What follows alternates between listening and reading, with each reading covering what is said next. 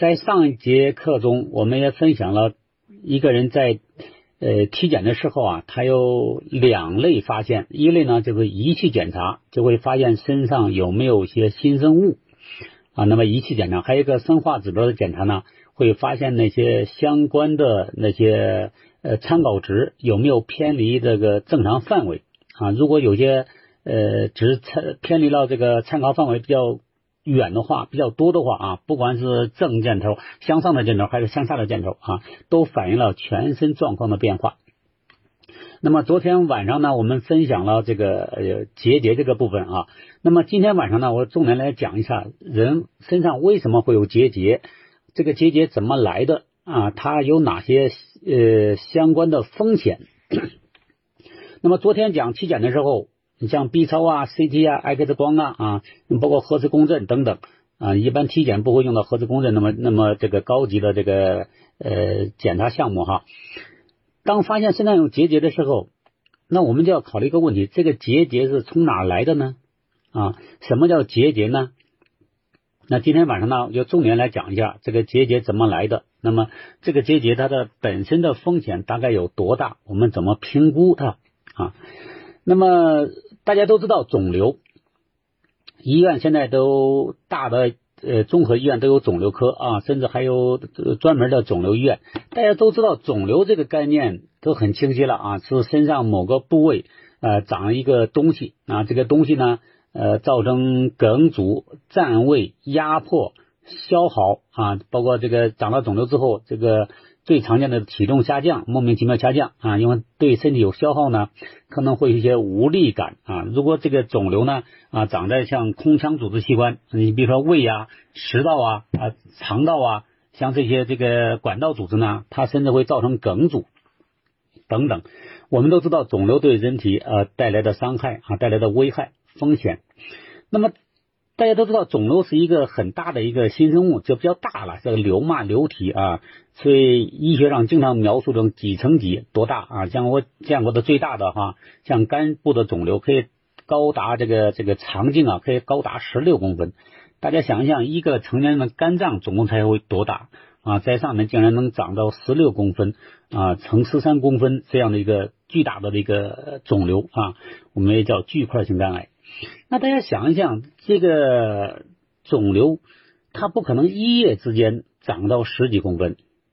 啊，它也不可能一夜之间长长到三公分，它一定是一个逐渐逐渐发展的过程。那么大家是想一下，我们身体里面原来是健康状态，健康人身体里面每一个细胞都是好细胞啊，都是健康的。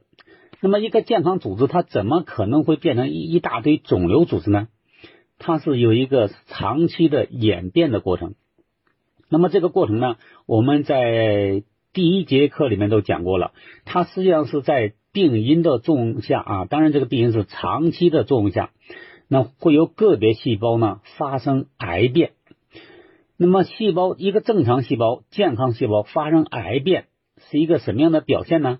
啊，这个医学上就叫克隆性增长。所谓的克隆性增长啊，说大白话就是这个细胞开始不停的复制自己了，就是一个变两个，两个变四个，四个变八个。那么这个生物学过程就叫这个癌细胞的克隆性增长的过程。大家试想一下，如果一个身体的正常细胞受到致癌因素的长期刺激。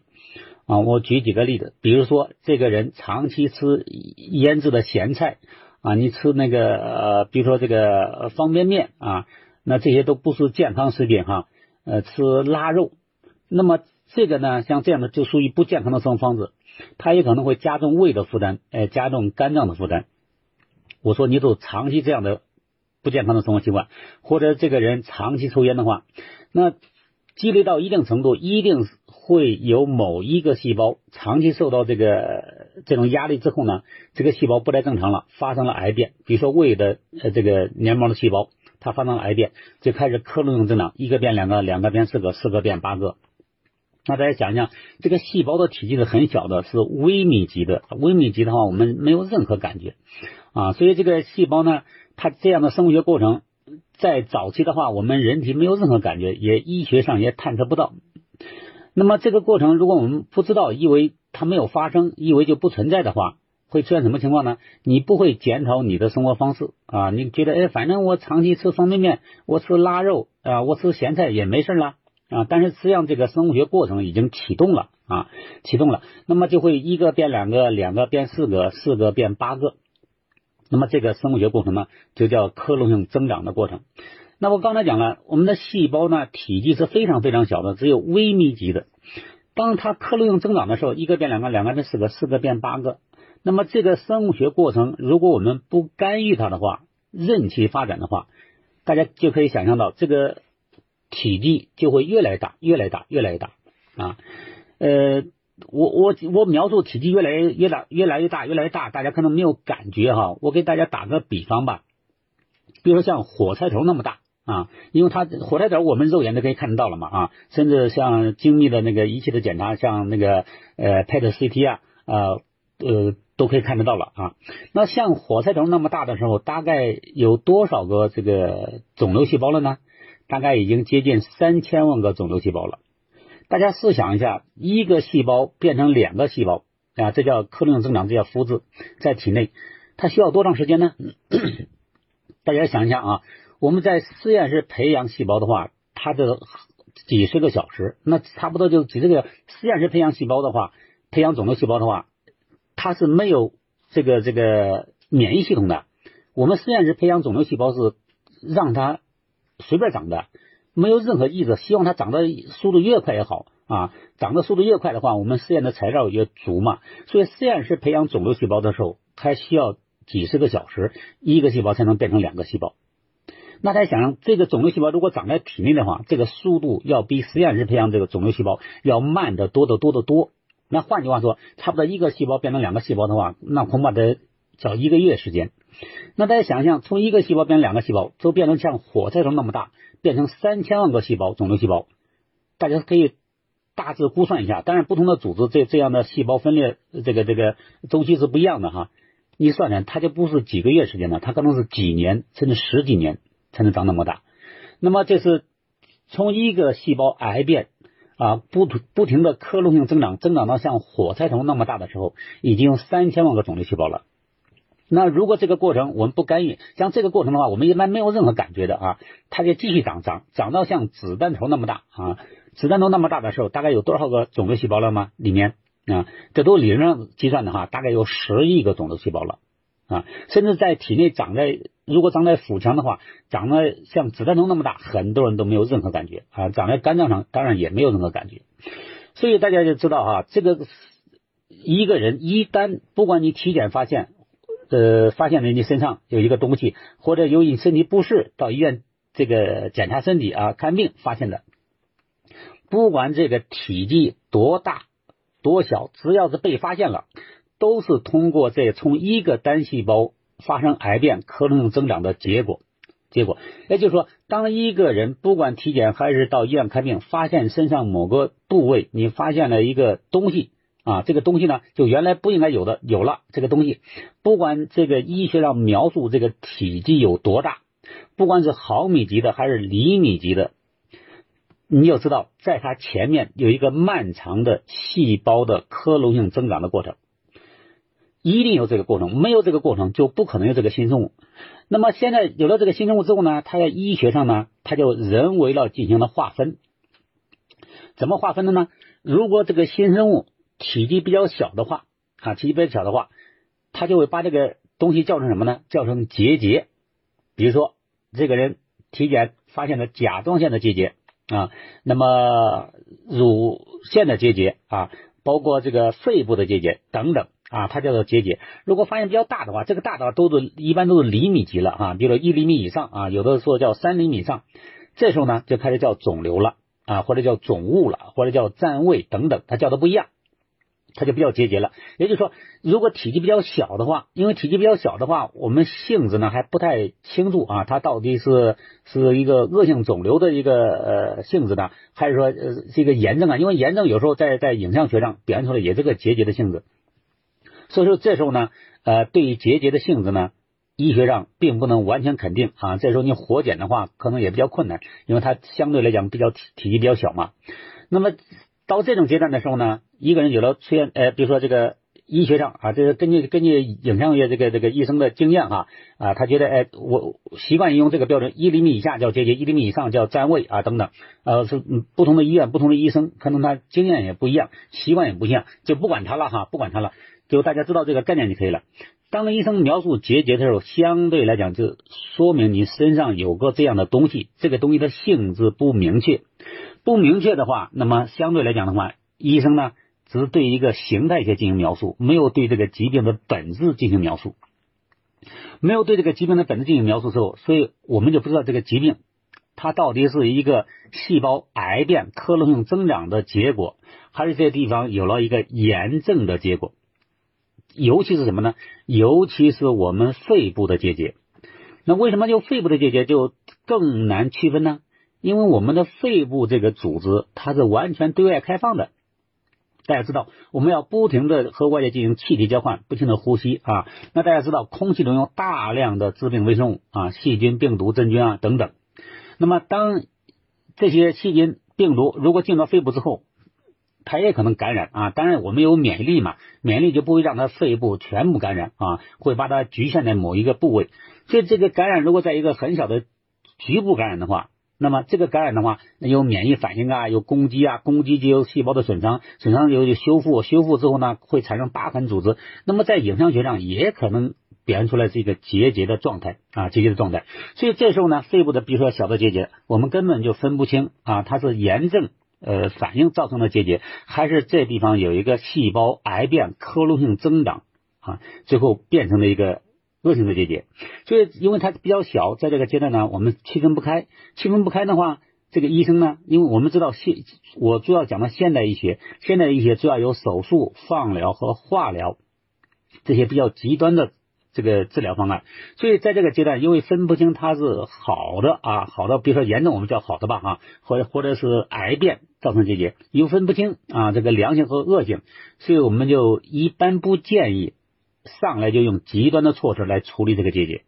那这时候一般医生给的建议什么建议呢？建议就是观察啊，就是上节课我讲的，就是比如说那个三个月再来复查一次，半年复查一次啊，那么这个这个或者一年复查一次，这个医生给的建议他怎么判断的呢？啊，一般根据那么几个方面，第一个呢就是这个结节的大小，那当然了，相对来讲结节越小。那相对来讲风险就越小啊，不管它是良性的、恶性的，风险就越小，这是肯定的。那么，所以结节越小的话，那么这个去复查的周期呢，医生建议的周期呢，可能相对来讲就越长啊。假如假如说建议你半年来来复查一次，后来一年复查一次，那么如果结节偏大的话，他可能建议你呢去复查的周期呢就短一些啊，比如说这个三个月一次或者半年一次啊等等。那么这是这个一般医生这样处理。那这样建议，那我们来看一下，如果是我们提前发现了结节，或者是你这个呃，由于呃治疗其他疾病影像学上反映了结节之后，我们自己怎么来看这个结节的风险？现实风险大概有多大啊？多大？那么刚才讲了，那么结节呢，它不会平白无故的长出来一个结节啊，结节。我讲的是肺部的结节，最常见的也有可能是炎症，也有可能是这个呃。细胞的癌变，但是如果不是肺部的结节，比如说甲状腺结节、乳腺的结节等等这些东西，因为它就不是像肺部像对外开放，它有一种感染的可能性，这就根本就不可能感染。不可能感染意味着什么呢？就这些组织器官的结节的风险是细胞癌变的风险相对来讲就偏大啊偏大。那那我们能不能说每一个结节就是一定是癌变的？这个也不能讲啊不能讲，因为癌变它是这样，它。到了一定的形态学啊、组织学，它最后是那样才要确诊。因为我们不做这样的一个活组织检查，我们就不能确诊啊，不能确诊。不能确诊的话，但是我们为什么还要判断它的风险？相对来讲风险比较大呢？因为我刚才讲了，因为正常组织细胞它不会这样的分裂，它不会形成一个新生物，只有癌变的细胞克隆性增长，才会长出一团组织出来啊。当然，因因为它这个持续的生长过程，它是一个量量变的过程嘛啊，逐渐你就像孩子生长一样，给他足够的时间，他一定越长越高啊，体重越来越大。结节也是从一个单细胞变成一个结节状态，所以没有这样生物学过程，它这地方根本不可能产生结节。所以不管医学上怎么管叫它啊，怎么处理它，我们个人必须搞清楚。如果不是开放组织，你像甲状腺呐、乳腺这样的结节的话，我们都假设它是一个不好的组织啊。当然，大家也不要恐惧哈啊，不要恐惧。为什么呢？因为这个毕竟结节还比较小，比较结节比较小意味着什么呢？我们从现在开始，我们把它当成癌前病变来处理它，我们把它当成癌前病变来重视它啊。我积极的改变我的生活方式啊，甚至我采取一些有针对性的抗癌的措施，抗癌措施，我把这个疾病消灭在萌芽状态啊，萌芽状态。那么这个，因为因为到我这来咨询的患者比较多哈，有很多也是带着这样的结节的性质啊，因为医院也不清楚这个到底良性的恶性的，因为良性恶性也是人为的嘛啊，所以这个就让患者定期复查，患者的生活在恐惧之中。我说，既然这样的话，你不如直接当成癌前病变处理啊，直接用一些抗癌的措施上去。那有些患者呢，他就问，那如果是结节，我就当成癌症来来来来调理的话，是不是有点杀鸡用牛刀？我说你这样理解也可以，杀鸡用牛刀，但是我们可以保证什么呢？保证你把这个鸡一定能杀死。也就是说，你想，如果它不是恶性的，它是这个良性的结节。我用了高强度的抗癌的方案，那不解决它不是更容易吗？啊，就像就像敌人是一个人，哦，我派一百个人去打他啊，和和敌人是一个人，我派一个人去打他，我当然派的人越多，我我胜利的可能就越大嘛。那这样的话，把风险消灭在萌芽状态吧啊，因为他即使你用一百个人打一个人，把他完全干掉也是值得的啊，把这个疾病消灭在萌芽状态啊。为什么这样讲呢？因为万一它发展成恶性的。肿瘤或者癌的话，那么你将来治疗它的风险成本要大得多得多。今天我在网上还看到这个关于争论哈呃争论啊这个新浪微博上争论呃争论什么呢？就说这个一个人确诊肿瘤以后啊，到底治还是不治呢？啊，如果治疗的话是人财两空啊，如果不治疗的话是呃人不在财不空。啊，呃，就是财还在，人人不在了啊。哎，总而言之就是，如果你治的话，就人财两空，人也没有了，财也没有了。但是不治的话，至少财还有啊，人没了，财还有啊。那么我看我的一个粉丝啊，在后面就留言了，那那为什么没有想到还有一个自然疗法呢？自然疗法的话，就是人也在，财也在呢。啊啊，当然，很现代医学呢，对自然疗法理解的这个还不像我们哈那么透彻，说明他们他们对自然疗法还有偏见啊。我只是讲这个，就就就就就顺便插播一下哈。所以一个人如果确诊恶性肿瘤的时候，你到医院治疗的话，那么这个风险成本就要高得多得多啊。所以既然这样的话，所以如果一个人身上有了结节啊，我们息肉是一模一样的哈，比如你胆囊的息肉、肠道的息肉啊，这都性质都一模一样。不管医生怎么这个评价它的良性恶性，这都是很主主观的啊，都是根据经验的啊，根据经验的啊，或者这个这个像这个结节发展的恶性的概率啊，只有百分之三到百分之六啊，这百分之六到百分之八啊，就越大风险越大啊。如果这样讲的话，大家记住，医学上的百分数，医学上百分数是一个大数据统计概率。那么这个概率什么意思呢？就是每一百个人里面。就这么大的结节，或者肺部这样的一个结节啊，大概会有六个人，这个在一年内、两年内、三年内啊，发展成这个肺癌啊，这肯定是肺癌。这里面里面，只要是一百个人是肺部结节的人，一定有六个人是是是癌症癌性的结节。但是这六个人是谁可不一定啊，这是个大数据统计嘛，这个规律性的东西啊，这个一一定要百分之六，我只是假设哈，在一年之内一定有有六个人发展成肺癌，但是发展成谁的话是不一定的。也就是说，发展到具体某个人的话，他要么是零，要么是百分之百。一百个人里面一定有六个人，但具体是谁那就不一定了。所以我们就不要冒这个风险，冒这个风险啊！我讲的什么情况呢？讲的是这个，如果你确诊了结节，你体检出来结节，医生没有办法，没有给你解决方案，只是让你观察的话，只是让你定期复查的话，那这个是不能完全听的，你必须得采取积极的措施。那么这些措施是什么样的措施呢？你把它假设，你把它想到最坏啊，但是也不要吓自己哈，你只是高度重视的啊，在在这个这个战略上藐视的，但是在战术上重视的啊，你。立即改变生活方式啊，包括我们讲的那个自然疗法的方案，你把它用上去啊，用上去之后，呃，然后呢，认真执行，三个月之后啊，半年之后再去复查，也可能这个结节完全消失了。那有的出现这个结节之后呢，刚才讲了，这个结节叫甲状腺结节、乳腺结节啊，包括这个肺部的结节偏多。因为我我刚讲，因为肺部是对外开放的，所以肺部结节呢，它还有一种可能性，也可能是炎性的。所以有时候呢，医生呢还会建议患者呢。呃，你现在吃点消炎药，吃点消炎药什么意思呢？就是如果这地方是个炎症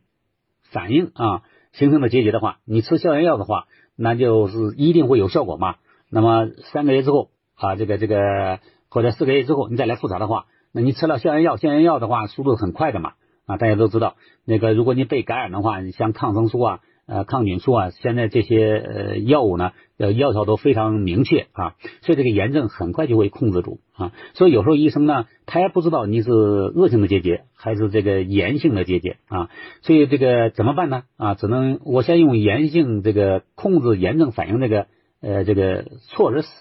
上上去啊，先试一下啊，吃了这个抗生素啊抗菌素，三个月之后再来复查。呃，如果你是个炎症反应形成的结节的话，你一定会发生变化。啊，变小或者消失。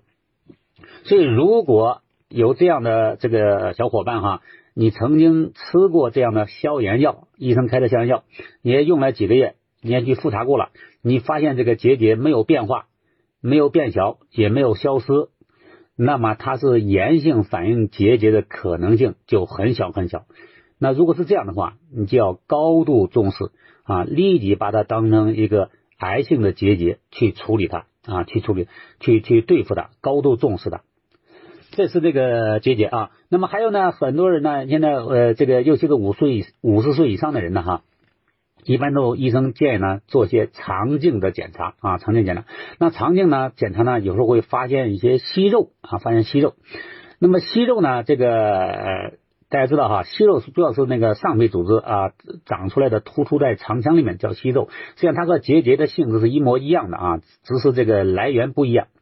那么做肠镜检查的时候呢，有时候这个医生呢一看息肉如果不是特别多的话啊，或者多也没关系，就取一两个啊，这个直接就把它给呃做掉了，做掉之后带出体外做活检了啊，活检了。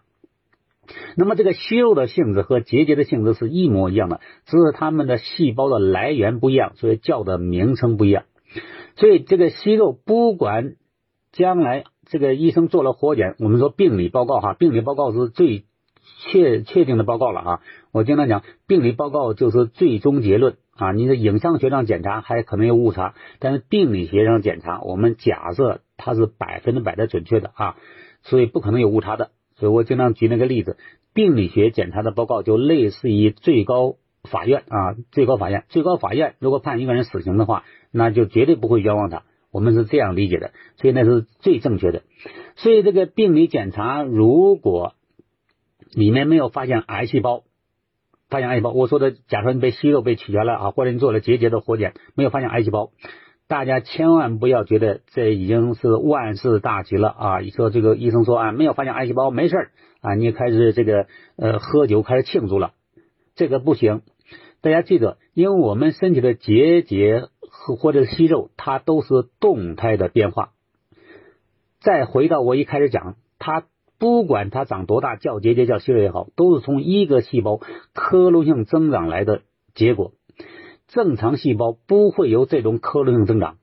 它只要克隆性增长了，不管医学上有没有发现它里面的细胞核特别大，有没有发现它里面的染色体有有有成倍体，哎，这都是恶性细胞的特征，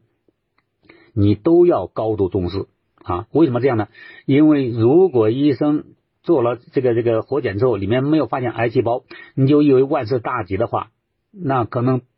你对你的生活方式就不不会提出严格的要求啊。你你觉得这个这个你你你我抽烟喝酒那么多年了啊，啥事没有啊？你抱着侥幸心理的话，你不知道过两年过三年之后会发生什么样的状态啊。所以我就提醒大家，不管医生给的什么样的建议，不管医学上报告上怎么写的啊，它的风险有多大，你自己必须得高度重视起来啊，重视起来。所以大家记住哈。这个我今天晚上跟大家分享的最核心的、最根本的部分啊，是什么部分呢？就是不管它的结节或者息肉，大的叫肿瘤也好，都是从一个单细胞癌变，癌变之后就开始克隆性增长啊，是它这样的一个结果。那么既然你知道它是一这样细胞克隆性增长的结果，正常细胞、健康细胞是没有克隆性增长的。啊，只有这个癌细胞才有这样一种生物学行为，只是它长得还比较小啊，比较小的话，医学上还分不清它的性质，所以让你观察啊，让你观察。所以如果你真的就以为只是观察的话，这风险就太大了。那么结节如果再往上长，长得比较大的话啊，因为结节的你说，哎，这观察为什么一年两年结节都没有发生变化呢？大家想象，这个结节也是细胞克隆性增长，细胞克隆性增长的话，它也需要养料供应啊。如果只是在结节阶段没有还没有形成新生血管的话，它长的速度就是慢呢。就像你栽了一棵树一样，这棵树它要长大，它也要有养料养分呢。啊，如果你这个树栽在沙漠里面，它就长得慢呢，不仅长得慢，甚至还会死掉呢。但是，一旦给它供水的话，这棵树的生命力就完全不一样了。所以，这个结节，如果你不管它，你根本不知道它什么时候会长出一个新生血管出来。当这个结节结节一旦有了新生血管，这个结节里面的每一个细胞都得到了充足的养料和氧气的供应，那么这个细胞分裂的速度可能就完全不一样了，完全不一样了啊！所以这就是我们为什么在体检的时候有时候会描述这个结节啊有没有发现有血流信号？为什么一有血流信号风险加大？就这个道理啊！由于这个结节呢，因为它是细胞克隆性增长结果，所以它癌变的可能性呢偏大。啊，一建设癌细胞的话，一个变两个，两个变四个啊，最后变得越来越多的时候，那么这个细胞的它的抑制性呢就开始加大了。抑呢就是呃不同的意思，抑制性啊，抑就是不同的意思啊，就像那个呃导师的导字一样，那个抑制啊，抑制性，抑制性什么意思呢？就都是同一个祖宗来的，一个变两个，两个变四个，四个变八个啊，八个变十六个，但这十六个细胞相互之间开始有差异了，但这个细胞数量越大，差异就越大。我给大家举一个例子，就像都是老张家的人，老张家的后代，就老张家的后代传来几百代了啊，尽管都姓张，但是这家姓张的人和那家姓张的人可能相差十万八千里啊，这就叫异质性啊，也就是说差别越来越大，越来越大。既然差别越来越大的话，那每个细胞分裂的速度也不一样了，